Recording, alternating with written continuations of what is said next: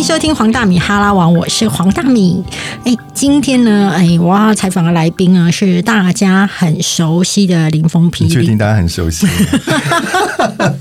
这客套话好像有点太客套。你不要这样子嘛，就是还是有啊，还是蛮熟悉的。如果你有常常听人生实用商业学院的话，好不好？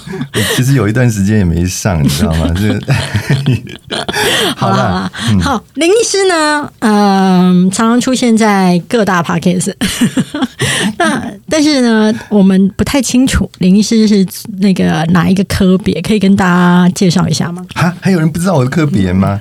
当然就是牙医师啦，哈。那哎，先跟所有的这个大米的粉丝们问声好，这个非常荣幸今天来到贵宝地呢，就主要虽然是要来。打书，但是呢，我想今天呢，我会把这个节目呢稍微调整一下。我们在中间有穿插的这个空档时间，再来介绍我们的书。其实今天呢，我反而比较想要反客为主，好，就是呢。变身为，其实跟上次一样，变身为一个主持人。我想要来访问一下我们大米。那个，我觉得我们这个再另外开一集。我先还是让你好好的打书，以及回答我对于书里面的一些疑问。好了，OK OK。好，林医师他最近出了一本书，叫做《与牙共舞》。是。对，他最主要不是在教你如何牙齿保健，而是在有啦，也有带到一点，也有带到一点，对。但是里面是在讲，就是说这些病人哦，在诊疗椅上面跟他发生的故事。是。那我第一个想要问的是，因为你有书里面有提到，就是说其实女生啊，她们来到诊间的时候，因为你知道形象，女生都很在乎形象，然后就觉得说要来洗牙，那你知道洗牙就是很丑，多数啊，那。就是会很不愿意去开口。嗯哼，那那那我要先分享一个我的小故事。我记得我那时候刚来台北的时候，因为我本身非常喜欢侯文勇医师。嗯，那侯文勇医师的太太是牙医师啊，对，是牙医师姐。嗯，对，然后所以我就特别去找到这一家诊所。嗯，然后就去那边洗牙。那洗牙的时候，我当时是一个从高雄上来的人。其实那时候在呃民国八十几年的时候，其实洗牙不见得是那么有风气，有那么盛。对，那时候大家还没有这样的心，因为那时候有鉴宝了吗？那时候有鉴宝，有了有了有鉴宝，但是好像尤其在南部，好像对于洗牙没有那么有概念。然后。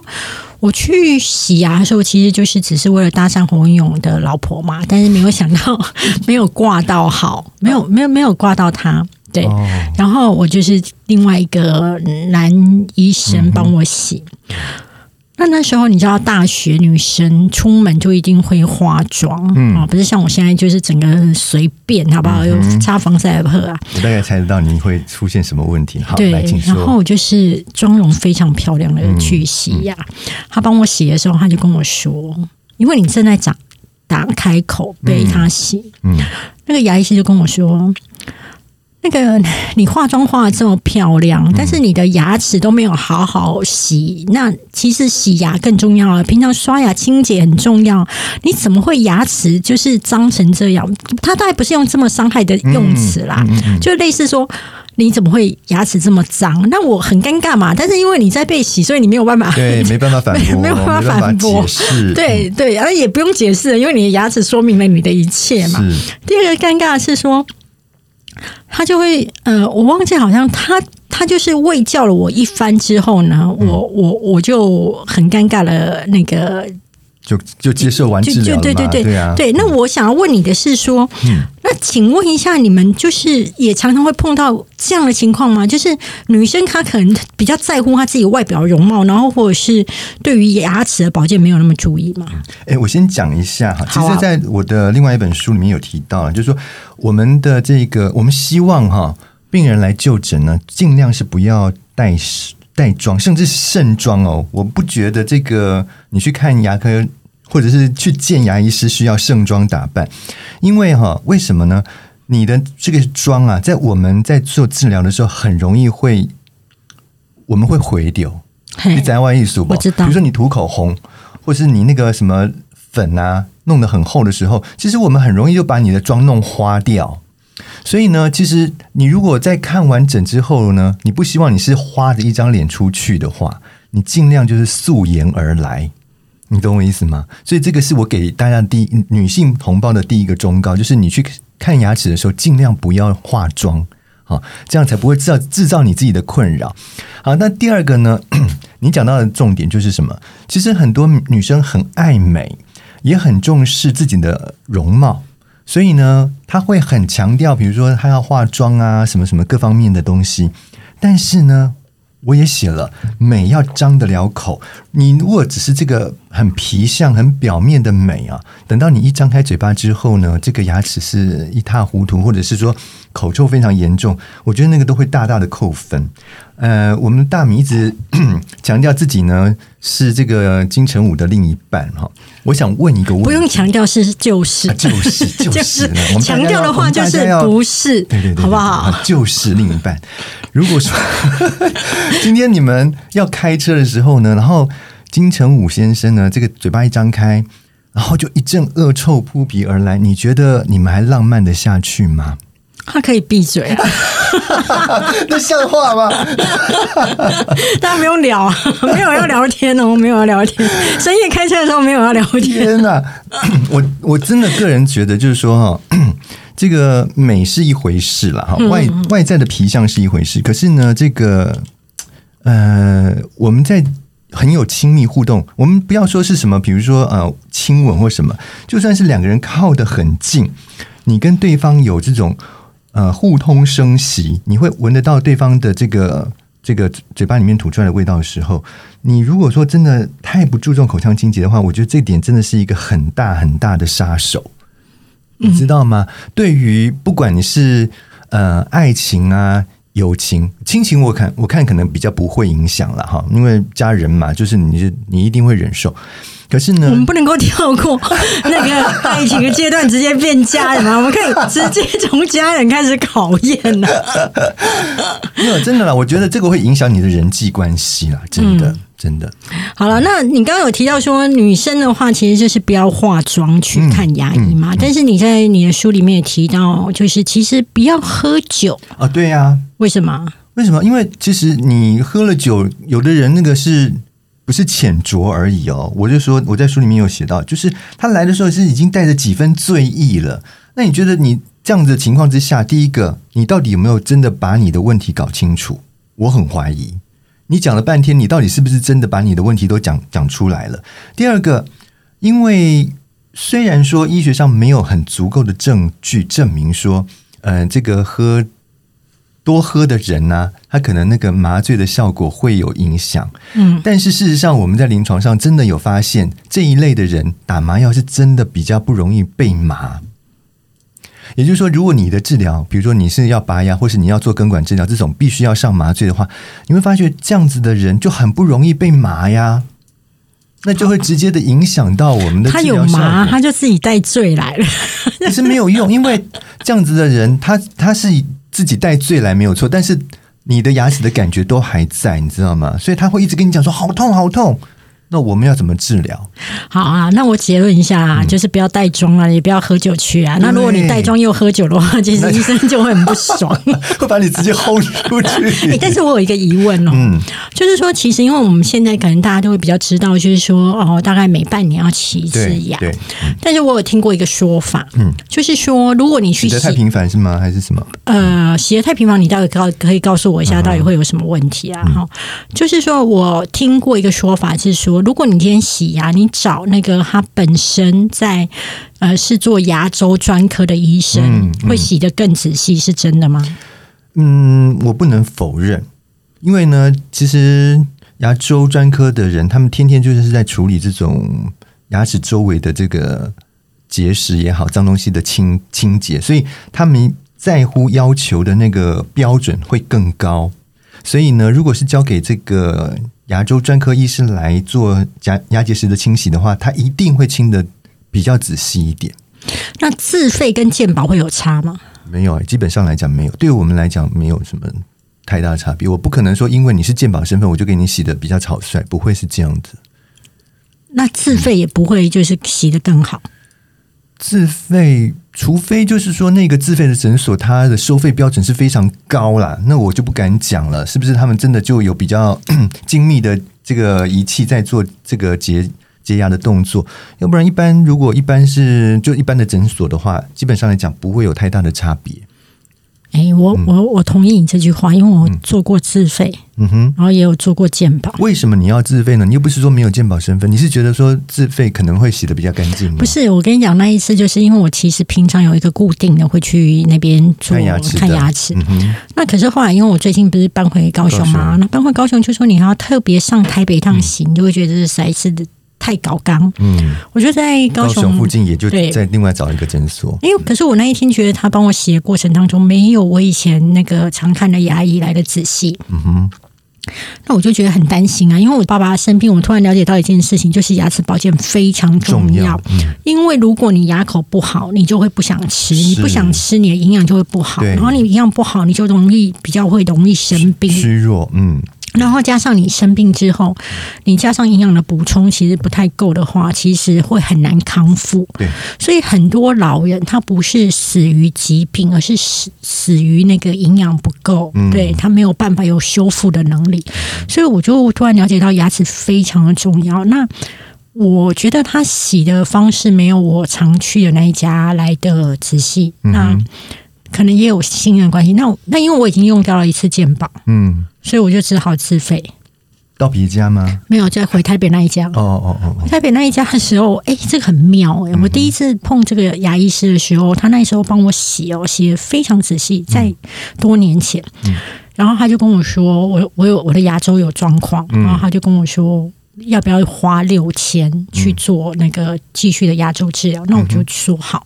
那时候我真的觉得那个牙周治疗其实对我帮助蛮大的，因为后来包含流血什么的都改善了。嗯，而且整个口腔会觉得哇超清新，有没有？每天都在早起这样，然后然后然后所以我就对他非常的信任。然后可是后来随着可能就是我开始注意牙齿保健之后，所以包含那个洗的过程，它的时间在缩短，嗯哼，而且因为他的病人太多了，所以他也不会记得我。嗯所以呢，第二次再去的时候，哎，他也没有要我再做其他治疗。嗯哼，然后后来像这一次去做自费啊，他洗的也很快了。我想说，哎，怎么会跟我高雄洗的那一家差不多时间？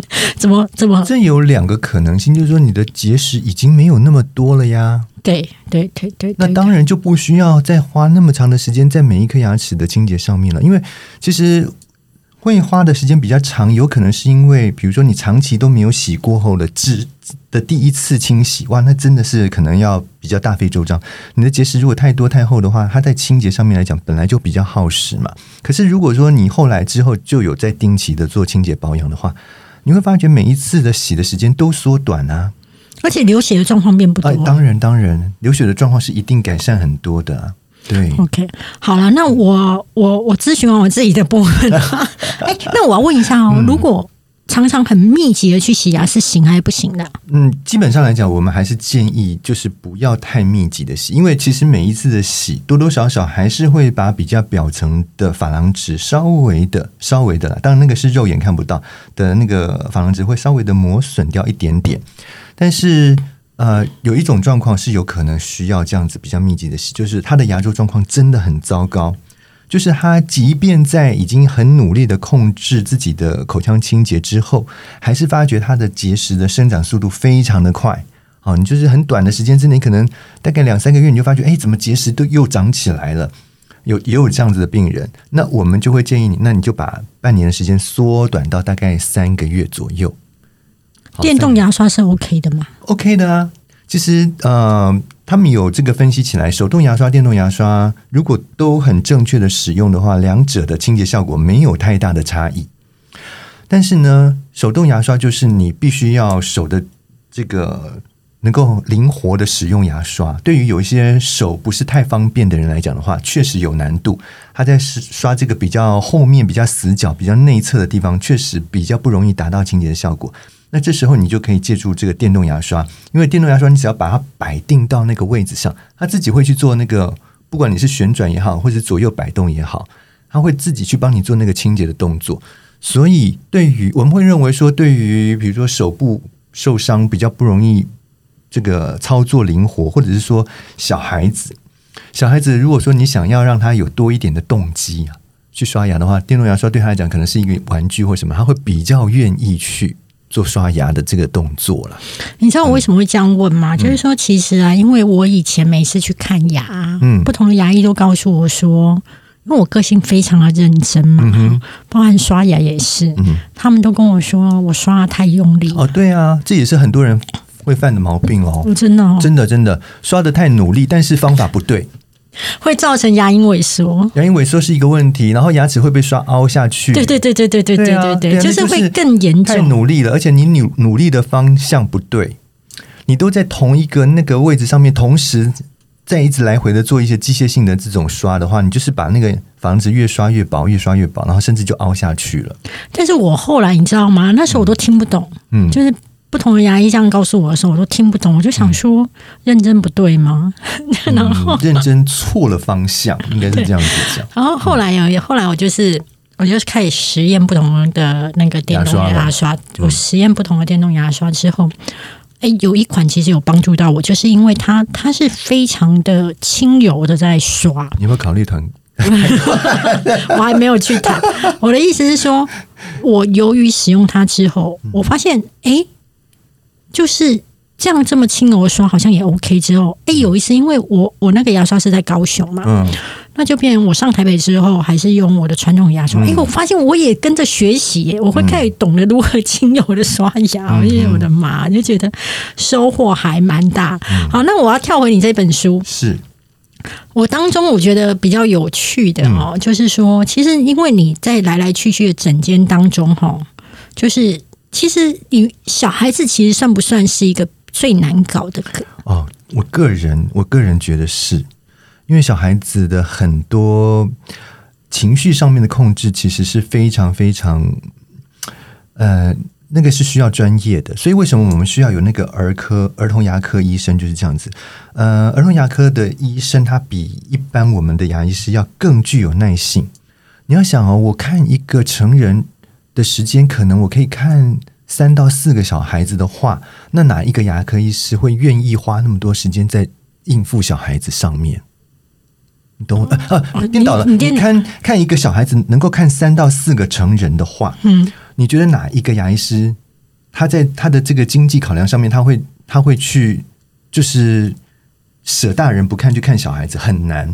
所可是他也没有，可是他也没有办法拒绝是儿童的患者前来啊。嗯我们我们有有有办法拒绝，就是说，如果小孩子实在太鲁，实在是没有办法好好沟通的话，我们可能就会建议他说：“那不然这位爸爸或这位妈妈，你要不要带他去那个专门看小朋友的儿童牙科？”我会这样子做啊，我们很多的同业也都这样子做，因为没有办法勉强啊，你又不能够强强压着他说你非看不可或什么东西，不可能啊。那我问哦，那为什么？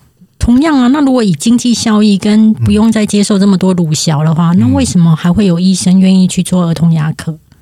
诶所以我就说他们真的很了不起啊，很了不起。然后这个还有另外一个，就是说有一些儿童牙科的这种所谓情绪控管的部分，那个是要自费哦，那个是要自费的什么意思？哦。就是比如说，呃，为了要让他能够好好的坐在诊疗椅上面接受治疗，我们可能要进行一些。呃，有的人可能是要上那个束带啊，哈，或者是说要有一些帮把帮他安定精神下来，让他能够好好的进入治疗的状况，这个都是要自费的哦，那个是健保没有给付的，好，我听了之后，我就是我要不然的话，他们真的很辛苦哎、你看他们辛很辛苦了老半天，然后待遇这么这么微薄的话，你要教人家怎么生活？没有。那我我我觉得你书里面有一个很有趣的情况，就是说，其实小孩子大家都说小孩子很纯真，但是哦，拜托你不要相信这种事啦。那个那一篇叫做《一场整人游戏》，我跟你讲，真的，我第一次非常非常痛苦的做下了那个治疗的决定，让我好好的把这个故事讲一下。就是那一天呢，大概就是下午的时候，就一个妈妈带着小孩进来，然后就说我儿子牙齿很痛，那个大概好像是小四还是小五吧，一个小一个小学生。然后呢，我说好，那我们看一下。结果我看老半天，觉得牙齿也没有什么大问题，好，顶多一点点小小的蛀牙，但是绝对不可能是有会痛到那么严重的程度。因为他进来的时候，他就是那种感觉上一把鼻涕一把眼泪那种，就就说哇牙齿痛到不行这样。然后我就说好，那我们先帮你把那个蛀牙的部分把它清除掉以后补起来，你回去再观察看看，好看看治疗之后的情况怎么样。结果呢，哎，就填好了以后，他就回去了。到了大概快要傍晚的时候，又来了，妈妈又带着孩子来了。然后呢，这个妈妈这次就有一点那种责问的那种，他在怪你没有做好。对对对，就说，哎呀，怎么怎么补了以后，怎么牙齿还是这么痛啊？他就是说他越来越痛这样子。我想说，嗯，难不成不是这一颗，是别颗嘛？所以我就再去看看他的邻近的牙齿啊，还包括对侧的牙齿看一下，没有啊，他牙齿状况其实还算不错的啊。我就说：“你很确定是这一颗牙齿吗？”他说：“对。”他就他就猛点头。我说：“那如果还是这么痛的话，我们就只能把神经拿掉了啊！要不然我也不晓得我还能够帮你提供什么。因为能够补的我已经帮你补起来了。那你如果还是很痛，那我们就不得已，我们就只好抽神经啊。其实我说实在的，我做这个决定的时候，我是有一点心虚，因为我觉得那颗牙齿没有到需要做根管治疗的程度。可是他已经痛成那样了，你又不能不帮他处理。”好，那就只好抽神经了。结果抽神经以后，我就问他说：“那现在呢？因为已经上了麻药了嘛，哈。然后抽完神经以后，我说：那现在还会痛吗？他就说不会。好，那就又回去。结果等到晚上的时候，又来了三进，哎哎，第三次进来，我看到他我就傻眼了。我想说什么？我觉得他妈妈没有杀了你，算不错。我跟你讲，他妈妈很生气，就是说怎么会这样子？那那种态度，从第一次来的时候温和，到慢慢的，他的态度就转变，就觉得说你。怎么会一颗牙齿怎么会搞成这这么？然后我就我说实在，我那时候有一点不知所措了，因为其实我能够处理的已经都处理了，而且我也给他药了，止痛药也给了。然后我就说，你如果再这样这么痛的话，我们可能要把这颗牙齿拔掉哦。我就跟他很严肃的讲，我说你如果这样子的话，我只能帮你把这颗牙齿拔掉了。然后他突然之间停止哭泣，你知道吗？小朋友就不哭了，对，他就说。拔掉，那这样子，我是不是明天就可以不用上课啊？所以他在乎的不是他的牙齿不见了。我跟你讲，我那一刹那突然之间整个脑袋开，我知道他根本就是在找不去学校的理由。我就说，你是不是明天要考试？然后他就他就跟我点点头啊。然后我就说，你是不是因为不想考试，所以你才说你的牙齿痛？这时候，他妈妈在旁边，他妈妈已经已经知道了嘛？因为这个太明显了啊！他妈妈就把他臭骂一顿。我说：“你你这样子，可能会把一颗你这个本来要用一辈子的牙齿就这样牺牲掉。”哎，你在开玩笑？你在拿你的身体开玩笑？所以等于说，你你你突然发现说，其实他从头到尾都不痛。对。他只是不想明天去上课，对，只是逃想要逃避那个考试。那重点在，我是觉得就是说，这个妈妈也要负很大的责任。嗯，哎，你知不知道前几天有一个新闻哈，就是说有一个小学生啊，他考好像考第五名的样子，对，然后被他爸打到半死，嗯，然后大家就就网络上就一片公干啊，就说这个爸爸真是太夸张了，嗯。我跟你讲，现在有些家长真的还还是有这种很重的成绩概念。那个学生的成绩其实不错哦，他可能我在猜啦，他可能是因为他觉得没有准备好。他如果那样子去考试的话，可能会考不好，会怕被妈妈骂，所以他才会想到用这个方式来躲避。我懂啦，你知道吗？但是我觉得小孩子他有各种就是呃，我们不能够看表象的原因的书，他也有他的压力啦。对，他也有他的压力。对，而且我觉得你的书很有趣，你会发现说，哎，其实现在对小孩的话，其实以前我们都会觉得啊，如果牙医牙医叔叔他送我贴纸或什么，我都会好开心。是以前哦，我跟你讲，现在的孩子才没有这么好骗。现现在你们准备的，现在你们准备的礼物已经是不管用了吗？不管用了。我跟你讲，在。我还在当实习的时候，我们根本不用准备礼物，什么礼物你知道吗？就是把我们就是那个哎，这样讲好像 怎样？现在可能会认为不够干不够卫生，就是我们用。不是看病人都要戴手套吗？对，我们就把那个看完病人以后，手套把它拔下来，对不对？对。然后呢，就用那个吹气啊，把它吹吹吹吹吹吹成一个大大的气球。对，把它绑起来。对，一个手。然后我还会画，我在上面可以画一个小叮当的图案啊，画一个什么 Totoro 的图案，小朋友就高兴的半死了。哎，我觉得这蛮有梗的啊，蛮有梗。可是现在你要拿这招去骗小孩子，基本上来讲，小孩子不一定会买单。所以牙医很难为，真的啊，没有，我觉得儿童牙医更难为啦。儿童牙医真的，他们真的需要三百六十招，你知道吗？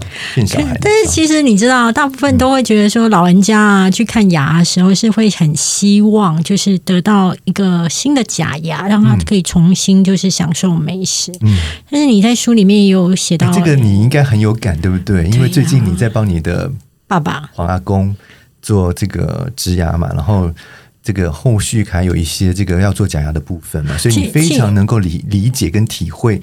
我是到这一次他生病，嗯。我才知道说，其实牙齿保健跟他之间的健康关系这么重要。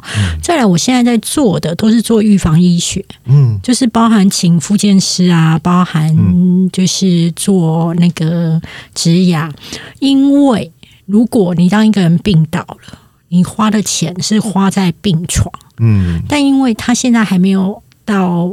就是卧床对他现在都是属于亚健康，那我就会觉得说，那我现在花这个钱，嗯。就是为了避免将来我花更多是钱。是，对，那那可是我觉得你的书里面然后很有趣，就是说，其实有些老人家、嗯。他的情况已经恶化到是完全没有办法做假牙，但他还是很希望其实那是一个非常感伤的故事啦，就是说那个女儿进来的时候，他这个爸爸其实已经是失智了嘛，然后行动也不便嘛，所以是被那个外籍看护推着轮椅进来的。那我就问说，那北北他现在是什么问题？他女儿就说：“我想要帮我爸爸做一副假牙。”我想那个心情跟你要帮阿黄阿公做假牙的心情，应该可能有某些点是是一样一样的啦对对对。然后我就说好，那我们先看一下他口腔的状况嘛。就一看哇，不得了，它里面都剩下一大一大堆的烂牙根啊。然后重点就是说，病人他有血糖又太高，你根本没有办法帮他拔牙齿。血糖高是没有办法帮，不可以，，不可以，因为血糖高的话，第一个伤口不容易愈合，嗯那就会有伤口感染的问题呀、嗯你到时候你拔牙齿以后，你伤口都不愈合，那很惨哎。对啊，他嘴巴里面整个都是伤口，然后又可能又化脓，或者是说又有细菌的感染，那非常的严重。所以血糖如果没有控制好，基本上我们都不会轻易的拔牙了。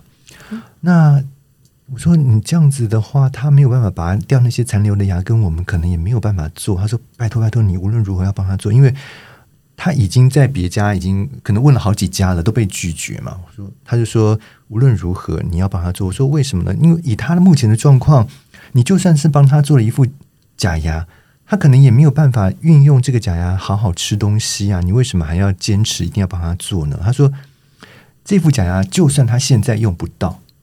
但是他希望将来他回去的时候是有一副牙齿在身上的。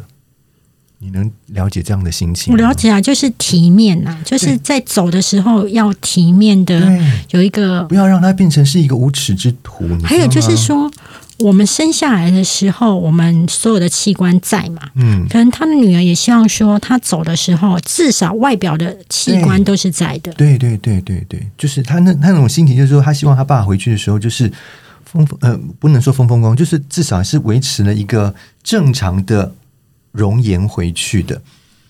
那我听了以后，我就我真的就不忍心再拒绝他了啊。可是你知道，那个整个过程是非常非常辛苦的，就真的在打一场战役。因因为你要想，他是一个失智老人，他根本完全没有办法听你的指令。嗯你要他张开，他张不开的。所以你怎么去帮他处理嘴巴里面的那些残根呢？我们虽然没有办法把它拔掉，但我们至少也要把它整平嘛。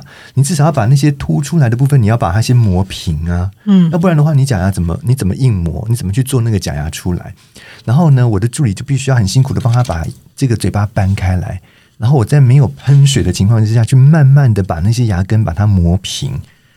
然后再来硬磨，所以这个整个过程其实真的非常的辛苦。然后他的女儿在旁边，真的也就是全程看到整个过程，所以我就跟他讲，我说，即使即使我们这样子做出了一副假牙，这个假牙可能也离完美非常的遥远。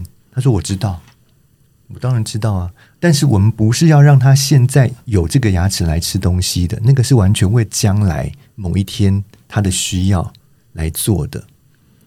我第一次感受到，就是说原来假牙有非实用性的这种功能。有，但是就是让就是家人跟那个老人家都是可以，就是在另外一个世界，就是家人在这个世界当中觉得安心，然后也希望他好好在另外一个世界当中体面呐、这个假牙，我觉得主要的功能是在安抚家属，哦，对啊，因为老人家已经失智了。应该是说就是满足那个家属的那样子的一个愿望了，原家属的一个愿望。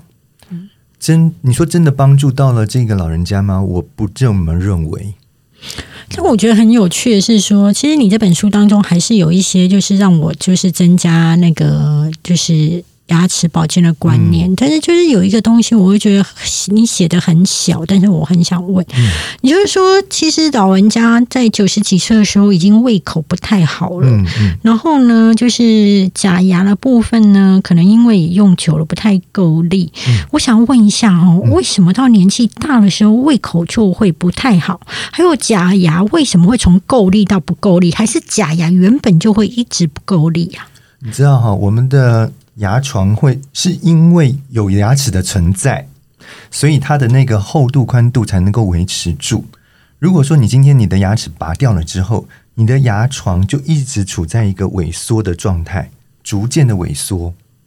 所以呢，当你在刚拔掉牙齿之后做的假牙，跟你这个假牙做了可能五年、可能十年、可能二十年之后，它的那个牙床是整个完全不一样的。诶，可是问题是我已经都我拔完牙后。嗯我已经都找了牙医师帮我做了假牙，是符合当时的现况。符合当时的当时的现况。那我符合当时的现况，我也已经做好一副假牙在我的牙齿上面了。嗯那为什么我还会萎缩啊？没有没有，那个牙床是只要你没有牙齿，它就在逐渐的萎缩。就算我上面有东西，嗯，就算你有假牙也没有用，你只要没有牙根在我们的骨头里面的话，这个齿槽骨就是处在一个慢慢萎缩的状态，这是没有办法改变的事情。自然状态就是这样。但是像我爸的情况，就是我爸是下牙齿的假牙，他之前都还有戴，上牙齿他觉得不太舒服，他就不戴。我发现他上牙齿现在的状况就更不好。嗯，会吗？应该不至于说因为不戴而更不好了，但是就是牙床一定是会慢慢的萎缩的。OK，对，那那这样子的话，大概几年就要调整一次？哦，这个很难讲，因为每一个人的骨头吸收的速度都不一样嘛，哈。有的人骨质天生就是比较坚硬啊，它就可能吸收的慢一点；那有人骨质本来就偏疏松的，它就是会吸收的快一点。所以它没有一定的速度，但是相同的问题就是一定会慢慢的萎缩掉。所以呢，有的人可能戴了两年，他就开始出现假牙会有一点不稳定、松动的现象，因为他的牙床就没有那么的，他跟他的假牙就没有那么服帖了啊。那有的人可能五年开始出现这个问题，但不无无论如何，一定都会面临到这个问题的。那如果说只是一点点的这种松动的话，现在当然有一些，比如说粘着剂之类的东西，可以帮忙去辅助做一个粘着固定的效果。可是当你的牙床实在萎缩太多的时候，你会发觉连粘着剂可能都没有办法去让这个假牙变得更稳定，那就可能必须要重新做新的假牙了，去符合现在你刚刚讲是当时的状况，那你要现再做一个现符合现在的状况的假牙。嗯，那那这样子的话，不就是要一直持续去做调整？对，对，哦，它一定会是一个必须要逐渐做微调的一个东西。了解。那如果植牙会更好吗？植牙不是万灵丹，但是植牙会比活动假牙好的原因在于，就是我们刚刚讲，它我们只要有东西在我们的齿槽骨里面，你的齿槽骨就不会那么容易吸收，所以植体某一部分它可以变成像我们自然的牙齿在骨头里面稳定住这个骨头条件的一个东西。你只要你有了这些植体上去之后，你会发觉，哎，牙床的萎缩速度就变慢。所以这样的情况之下，在上面做的假牙，它能够维持稳定的时间就相对会变得比较久。但是呢，这个植体它虽然不会有像我们人自然牙齿蛀牙的问题，它不会蛀，可是它会有类似像牙周病的问题。也就是说，如果你那个周围的地方还是有一些结石、什么东西、脏东西在那上面没有清掉，那久了以后，它就会又是类似像我们牙周病的情况出现了，可能慢慢的底下的骨头又被破坏掉啊，然后这个植体就可能又开始出现松动的现象，甚至它就会脱落嘛。对，它就会有类似像，所以不是不是说植牙植上去之后，这个东西就永远不会坏掉，不是这样哦，你还是必须要维持它的。所以我还是要帮他刷牙？要啊，当然啦、当然啦、哇，当然。好，我突然会觉得帮我爸治疗假牙的路就变得又更漫长。不过，不过我觉得很有趣一点就是说，就是说，其实女生哦，嗯其实因为爱漂亮嘛。嗯然后我记得我那时候我看这本书的时候，我看到一半的时候，我就。把你那个书里面当中一个篇章，我就拍给你看，我就说：“哎、这个完全就是我会讲的话呢。我我就是反正就是一个女生，她后来的牙齿被你诊断说她必须拔掉十二颗，嗯 然后呢，他那时候在做诊疗的时候呢，他就说：“我好难过、哦，我的问题会不会医不好啊？如果医不好，我就不想活了，我该怎么办？”你知道吗？我看到这几句话，我想说：“哇，这就不就是平常我会说的话吗？”然后可是你从你的嘴巴里面讲出来，我会觉得比较像公主病。哎、我超有公主病的啊！我跟你讲，我昨天还在跟我朋友讲，我说其实我是我有公主病，他们都很惊讶，就说你没有啊？对啊，我也不觉得你有啊。错了我觉得你是一个很实际的人，怎么会有公主病？错了错了错了，公主病是那种不食人间烟火、那种很活在梦幻琼瑶爱情世里面的哦人才会有的。你你们可以去问一下我交往过的前男友，我觉得他们真的是修行的人，就是你知道吗？你你，我觉得每个人都有很多面相。是，那你如果只是看到我外面就是哦很勤奋啊、认真啊、上进啊这一些美德，嗯那其实你只看到了我的好的面线某一部分。但是呢，为什么说我以前的前男友们都是一个修行人？因为他们会看到我非常真实恶的那一面。哦是，嗯对，就是包含可能就会觉得什么东西哦，我就觉得呃非常。我跟你讲，我以前严重到我、我大学的时候，我男朋友都会来接我去上课。嗯嗯，那有后来分手，分手你知道吗？就是就是就是就是买卖不成，就是人也就不在了嘛，嗯对不对？所以呢，那时候他就不会再来接我去上课，嗯我就不去上课，天哪，这好好好傲娇哦因为。我觉得我没有脚了。我而且我要透过这种不上课来纪念这段逝去的恋情，天哪，然后我就把那一颗当了。那对你有什么好处？我觉得我当掉有什么好处我？那时候觉得我要留下一个记忆。天哪！我那后来我就是重修。好，你就会记忆很深刻，修两遍我。我跟你说，每每个人都会有一种。我现在回头看我二二以前的恋情，二三十岁的时候的恋情，我当然会觉得很荒唐。就是说我过度琼瑶，然后我过度要在那个仪式性、纪念性上面抓到最高标准。嗯嗯嗯嗯，那真的很感谢大家陪我走一段。对，所以，所以我刚刚你看到这本书的时候，就是那一种女生想说啊，我不要活了，我如果这样子啊，我该怎么办？内心戏我都能够懂。那我也想要请你跟大家分享一下，就是说，因为你这一篇的篇章叫医病也医心嘛，嗯嗯啊嗯那你你后来是怎么让这个女老师舒服一点？对，因为第一个你们的年龄有差距，她是一个退休女老师，其实她的年纪真的比较大，所以你不能这样讲不能话这样讲从她的嘴巴讲出来，我一定一点都不会觉得是公主病，哦，OK OK，你知道我意思吗？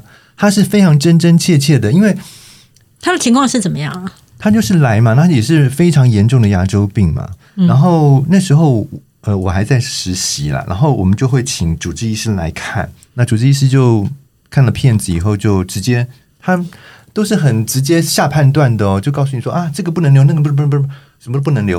然后我一看啊有十二颗都不能留诶，有十二颗都拔掉。然后我是第一线的去跟病人解释病情的人，我就就去跟病人讲我说。呃，经过我们的这个研判之后啊，你有十二颗牙齿是不能留的。那他听到的时候，当然很下课啊！你想想看，现在如果我跟你讲说你嘴巴里面有十二颗牙齿不能留，你会你会有什么反应？我会再找另外一个医生做评估。对，当然也是一个方法，但是我觉得他自己心里面应该也有谱了啦。而且那时候是大医院，你要到哪里去找一个医生评估？已经就在大医院了，你还可能他在外面已经都看过了他才来的啊，对不对？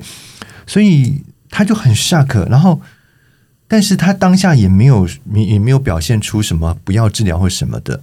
那我们就这样子就讲完以后，然后就安排时间说好，那接下来我们可能会被你跟你排几次的时间，要按这个按照我们约定的时间来拔牙齿。就他第二次来的时候啊，他就说：“你知道吗，林医师？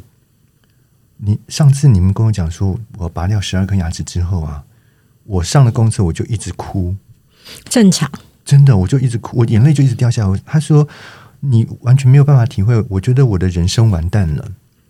我觉得我我是没有办法，我是没有明天的人。”然后他说，他曾经有一度呢，他想要，因为他的那个公车会经过台北桥，他想要下公车之后直接从台北桥上面跳下去。我说，有这么严重吗？女生在卡在一些心情上的纠结的时候，就会觉得天崩地裂啊。我说，有这么严重吗？你只要好好的治疗的话，你又不是说呃没有办法让你就是有有牙齿可以装或什么，你还是可以有牙齿啊。你为什么？他说你你不了解那种心情，就是你突然之间跟我讲说我。十二颗牙齿没了，那对我来讲是天崩地裂，真的啊，真的，他们没有办法接受。那后来就是，我就跟他讲说，你不要这样子想哦，因为其实呃，你就算这些牙齿没有，但是你日后你会有一个一副新的牙齿可以用，你并不是会因为这样子你就没有办法好好的吃东西，你还是可以吃东西。但是那一次的经验就让我学到一件事情了，就是说，如果在遇到同样的状况，我可能。不会那么冷血的宣，好像在宣判，你知道吗？有时候医生做的事情有一点像法官在宣判，呃，那个罪犯的刑责，就是很冷血，就这样，比如像这样判决文这样念过去。可是对于身体的这种东西，病人的这个接受程度是有落差的。如果你一下子太冷血的跟他讲说你怎么样怎么样，他会突然之间没有办法接受现实的状况。而这嗯，那你要怎么样比较和缓的告诉他？而这个事情后来真的又再一次的出现了，就是我后来自己开业了以后，又来了一个病人，然后他其实也是一个，就是他其实是家庭主妇啦，但是年纪也蛮大，因为他小孩子已经准备要出国去念书，等于他已经陷入一个空巢期的阶段了。那他来的时候，就是你可以看出来他非常忧郁，可能我我是不知道他家庭有什么样的问题或者什么样，但是我就觉得哦，他怎么这么忧郁？然后我一看以后，哇，他也是严重的牙周病，然后也是一下子也要被拔掉七八颗的牙齿。那我有了那一次经验之后，我就知道说我不能在这样的病人面前，我直接好像在宣判，用很冷血的的语调跟他讲说：“呃，你就是八颗牙齿不能拔，不能留了，要拔掉。”我觉得这样子的话，他可能会没有办法接受。我就跟他讲说：“呃，牙周病的状况可能没有很好。”那嗯，我们必须要跟你讲，就是有些牙齿是不能留。我没有跟他直接讲几颗，我说有些牙齿可能是不能留的哦。好，那你要心理准备，就是说，在拔掉牙齿之后，到可以装假牙这段时间，你会有一个空窗期，你很暂时会会变成没有牙齿可以，就是没有那么多的牙齿可以用。你要有一点心理准备，这样就是我就用比较缓和的方式跟他解释，而不是说一下子就说你八颗牙齿要拔掉。哎，我问一下哦，在你们受的专科训练当中，因为我发现你刚刚讲到说，医生都呃用比较冷静、冷淡的语气去说，这个是你们在呃，就是在做医疗训练的时候是有这样告诉你们会是比较好的吗？嗯，没有说这样子一定会比较好，但有时候确实这样要这样子会比较好。等一会会有另外一个故事，我会提到，就是说。有时候我们必须要用一个比较狠的口吻去跟病人讲，要不然病人可能会认为他还有别的出路。你懂我的意思吗？你要是讲的非常的委婉、不确定的话，会给病人错误的期待，或者是会给病人有其他的希望，那反而有时候会延误病情。那你要不要跟我们讲一下这个故事？那个是一个口腔癌的病人。就是来的时候是爸爸带儿子来，然后呢，一来的时候那个也是从外面的诊所，那时候也是在医院里面，就是从外面诊所介绍过来转诊过来的，转诊过来的，因为他们可能已经发现是不对劲了嘛。那我我是直接出诊的，我一看哇，嘴巴里面就一大块的肿瘤啊，你一看就知道那是不对的啊。然后我就赶快帮他转给我们口腔外科部门的医生嘛。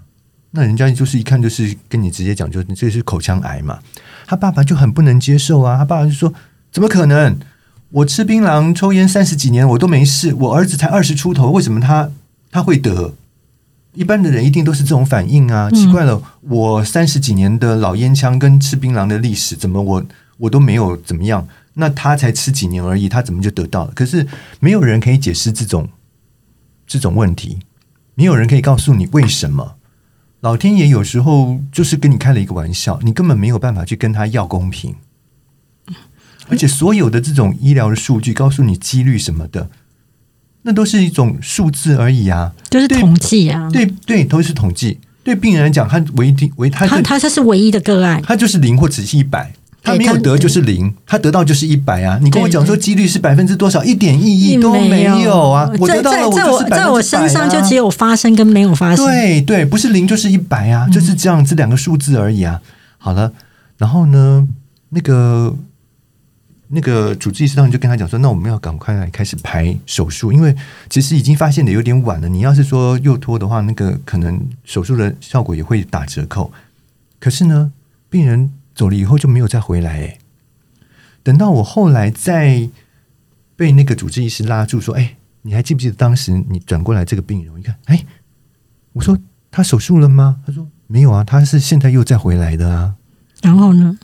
那。”他回来，我我说那为什么他那时候不是已经要安排帮他手术了？他说他就不来了啊，他以为可能我们讲的不够严重，或者是说他觉得还有再去跟其他的医生 check confirm 的这种必要性。反正后来他就是离开，然后就去去寻求一些什么草药啊，什么偏方，他觉得他那个东西可以治疗他，可是当然是没有用嘛，所以他就只好又再回来了嘛。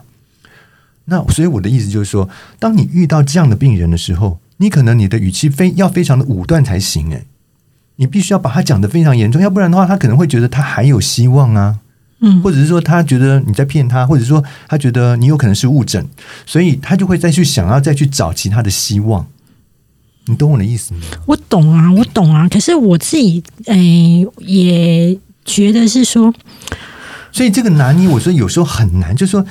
我们知道有时候不能对病人太冰冷，可是有时候你又必须要在该很冷静、很冷血的这种告知病人他的状况很严重的时候，你要你要这一句话你要讲下去，要不然的话你会给错误的期待。嗯。在你的书里面当中啊，有强调一个观念啊，我以前也有这个观念，可是我偶尔也会犯了你书里面就是会让你不爽的这个问题，就是你说，如果你今天哦要去看牙，你要记得预约，然后你预约一定要准时，你千万不要迟到。嗯哼，为什么这么重要？当然呢，因为哈，我们这个科别跟其他科别有一个很大不同的属性，就是。我们的每一个病人需要花的时间都蛮长的，就是你包括你就算洗牙，你也要花个十二十分钟左右啊！你不可能说，呃，我就是三五分钟就把一个病人解决掉，这跟看感冒是不一样的。但我不是说看感冒三五分钟就是比较草率，但我的意思就是说，真的是 得罪人了哦，对，真的，我们是比较需要花时间在这样。你不管是你要拔牙齿，你要做根管治疗，都是需要花时间的。所以为什么跟你预约时间很重要？就是希望大家都。节省掉不必要花的时间。如果说你今天来了以后，你必须要等那么久的时间，等三个小时你才看到病，那你是不是浪费三个小时的等待？你为什么不能够跟我们约一个时间？你就在那个时间来，然后我就在那个时间帮你看，然后你看完以后，你就可以直接走人。你这样子不是可以更有效的运用你自己的时间吗？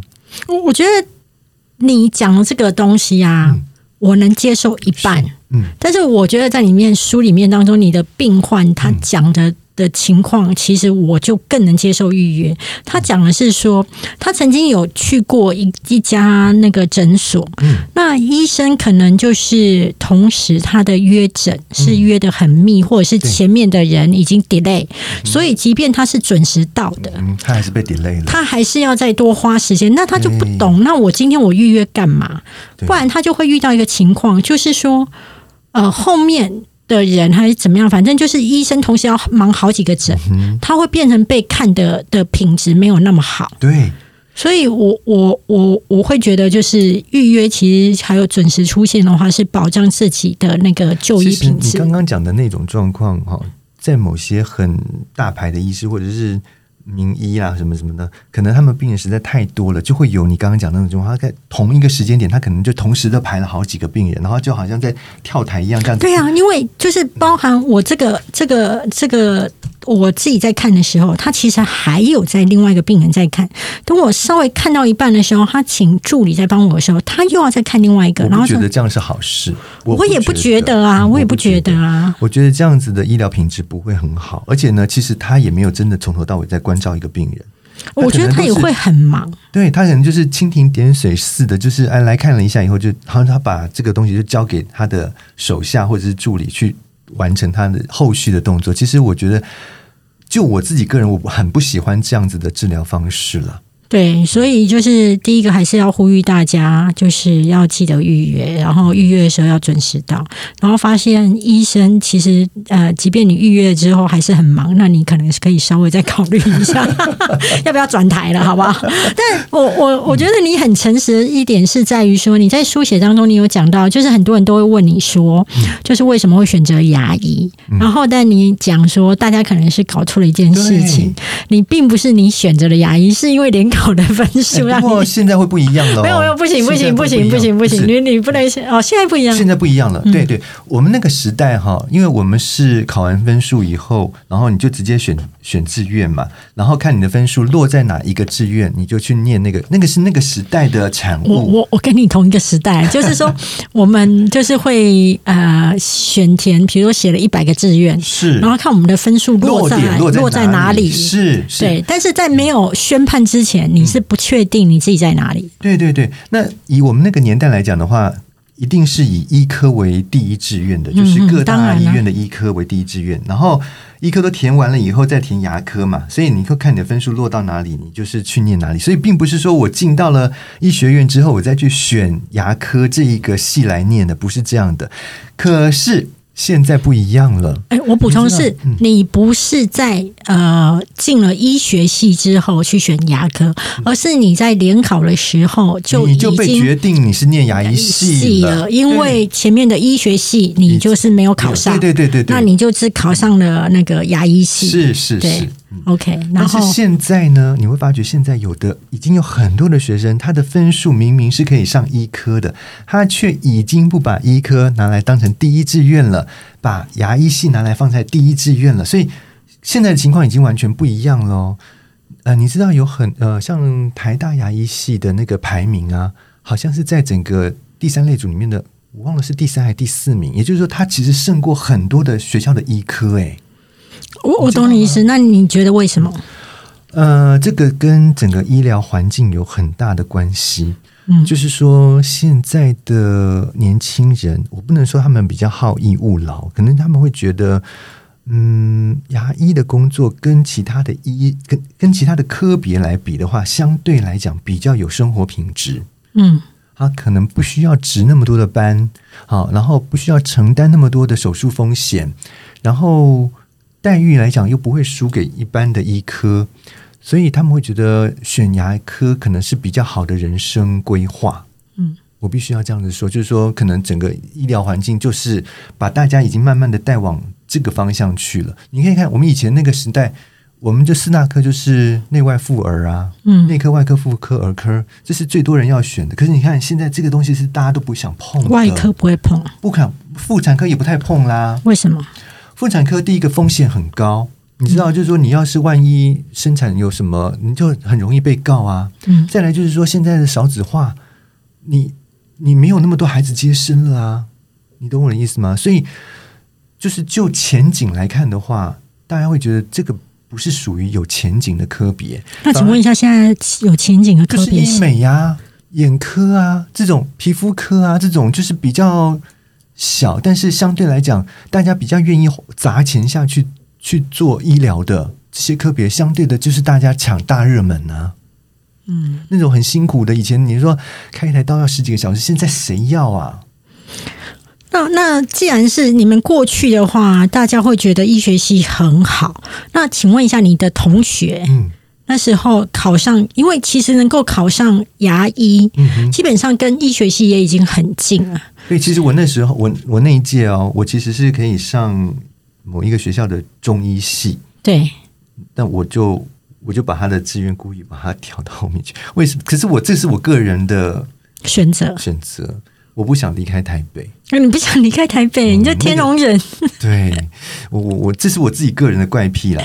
那个学校在在中部嘛，所以我就我嗯可在台北，所以我就把我就是那个志愿就把它调换过来。要不然我是上了那个中医系啊，那个时候的中医还可以兼在考西医的执照，也就是说，其实我还可以就是跨两行，跨中医跟跨西医。对，但是因为你不要离开，可是你的同学当中，其实大家有有没有那个氛围，就是已经是呃来念了牙医系，但是他其实心中还是会想着要不要去重考。有啊，我们第一年的时候就有很多同学是这样做的，啊，就一边在念我们这个系上的课，然后一边还在准备重考了。后来还有真的有人重考成功啊，就考到医科去了。哇，嗯，所以其实。当时候的氛围是这样，那现在就已经不一样，不一样，现在完全不同哦。而且就是那时候，你周围的呃同学当中，甚至有人是为了要考上牙医系，然后不断重考的啊，不是，对不起，呃，要考上医学系而不断的重考的，应该没有到不断重考了。对对，就是说，可能有的人是不满意医科以外的系别，他他可能就是一不一直不断的重考。那我们那时候是有的人是。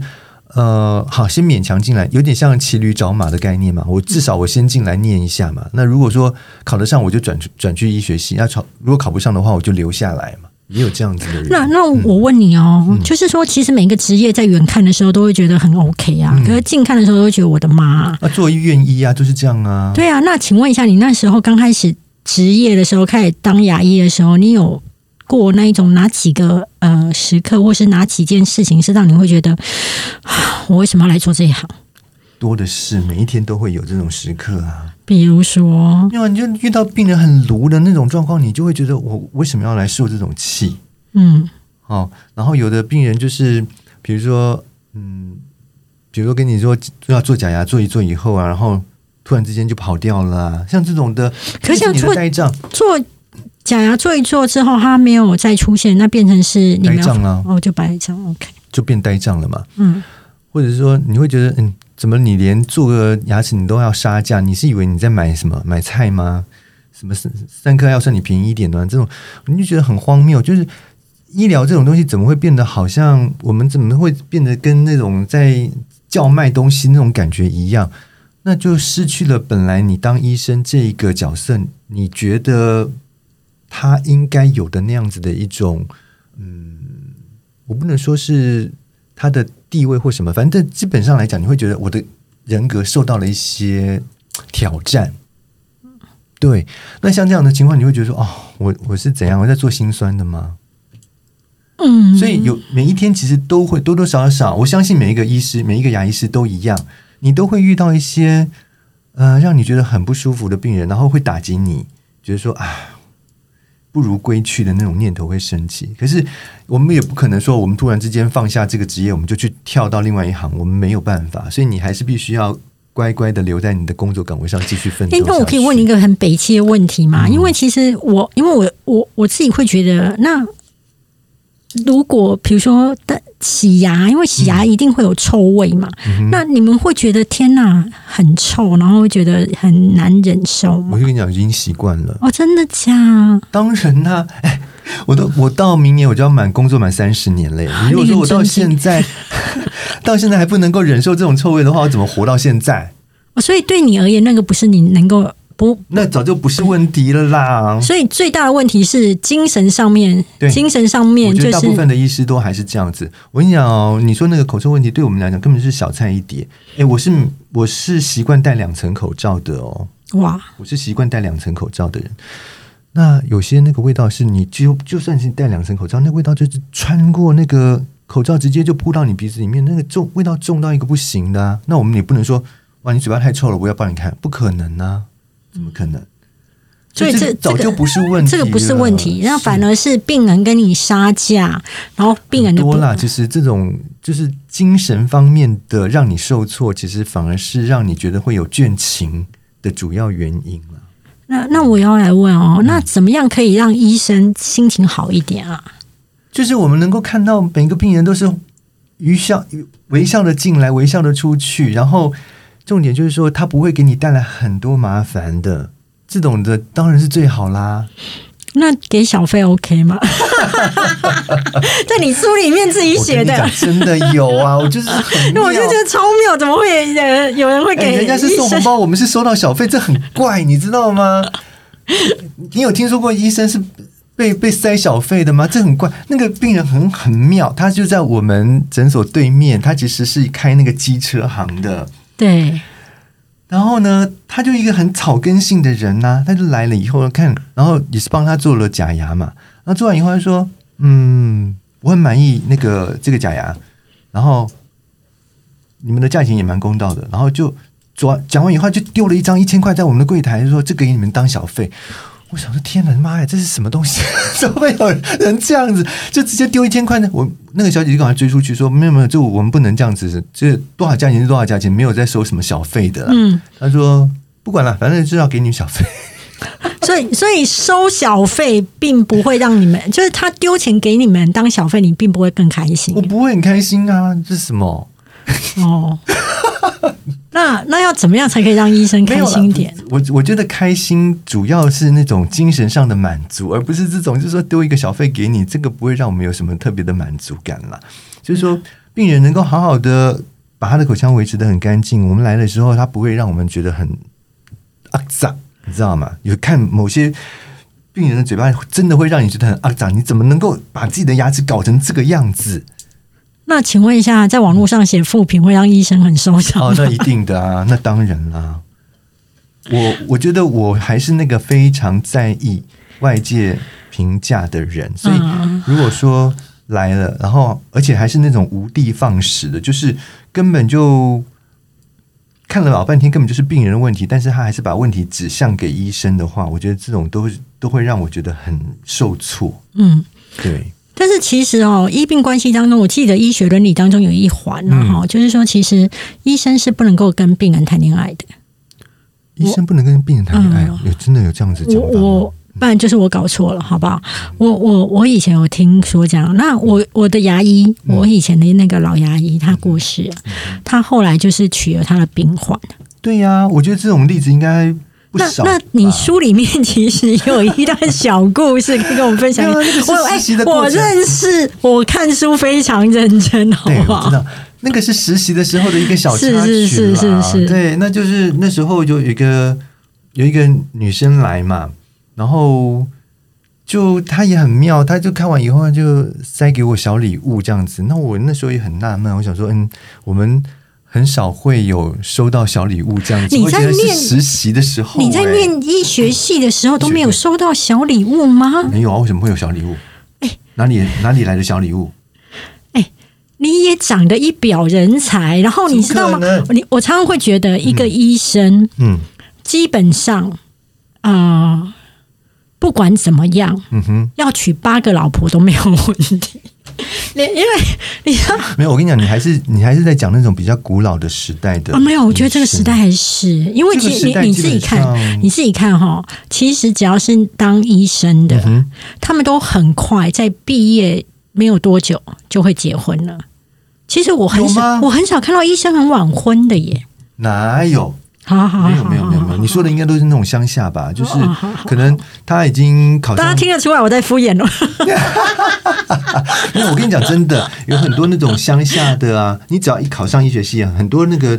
当然说媒的人就已经在那里排队，你还没有进去念哦，他就已经来排队说媒了。对呀，因为你们就是一台会走路的提款机啊。那个是真的是相信，你现在没有那种人了啦。现在哪里还有这样子的？好好，那回到收到小礼物之后，就是你你这么哦这么这么少收到小礼物哦？没有，我们怎么会有什么机会收？因为你都在念书，你怎么会收到什么小礼物？好无聊的人生啊！对呀，呃，我跟你讲那个。念书的过程其实是很枯燥乏味的，就不要讲说在基础医学那种什么解剖啊那些有的没的，没有人要听这一段，我们听一下风花雪月好吗？我们走一下小礼物。没有，我就接到小礼物，那当然就很开心嘛。然后它里面有附上那个，就是就是小小的信签这样子嘛，就是说呃呃，觉得我这个就是治疗的很让他觉得很。安心什么什么什么的，那都假的。对，他喜欢你是真的，对对对对，就有好感这样子。对，那后来就是他又慢慢，他又又来了好几次嘛，然后、可是呢，其实他是马上就要出国去的。所以其实也不会有什么发展啊，这这样才好啊，这样哪里好？船过水无痕啊。大家不要负责任，开开心心谈个恋爱，这很很好。我跟你讲，恋爱谈久了都会变质，就会很烦。这是你的亲身经验吧？呃，我自己的人生观察，其实你最开心的时候，就是那一种要得到不得到，或是刚得到没有多久，赶快结束对，就赶快结束。对呀、对呀、然后那其实是这样啊，就是因为后来他很快就要出国嘛。那出国之后，我们还是有就是通完，但是我跟你讲，这种事情其实就是一个无，只能是一个无疾而终，到最后就是会慢慢的就是淡掉啊，没有嗯没有没有什么后续的发展的可能性啊。嗯，对，好，节目最后我来问嗯，林凤平医师，你觉得在你这本书当中，嗯。大家阅读完之后，你希望大家有怎么样的收获？第一个当然是希望说，在对我们这个牙医这个工作有更进一步的认知，然后知道帮你看诊的这个医师其实是一个蛮辛苦的、蛮辛苦的工作者啦，然后需要你多给他一点鼓励，这样子，对。精神上的鼓励就好，不一定是要小费的鼓励。我我倒是会觉得看完你的书之后会，嗯，第一个就是，当你会收获一些牙齿的对，还是会有一些。些嗯这种保健的尝试。第二就是你会看到一种比较视为跟消失的人情味在这本书里面，然后透过这些就是看牙故事的分享，会让你思考一下，就是你自己的人生，或者是你要怎么样去对你身边的人去表达你的还有就是，我希。望就是对于有志有志要从事这一行的年轻朋友，希望给你们一些鼓励，就是说，其实当牙医师不是只有你想象的那种，就是说，比如说收入比较高啦，哈，或者他的社会地位比较高啊什么的，你可能呢还会在你的这个整个职业的过程当中，其实你会有另外一些的人生收获。嗯，对。如果你要买这本书呢，就欢迎看一下，就是资讯栏位。那我们今天谢谢林凤皮医师，谢谢谢谢大家，拜拜。拜拜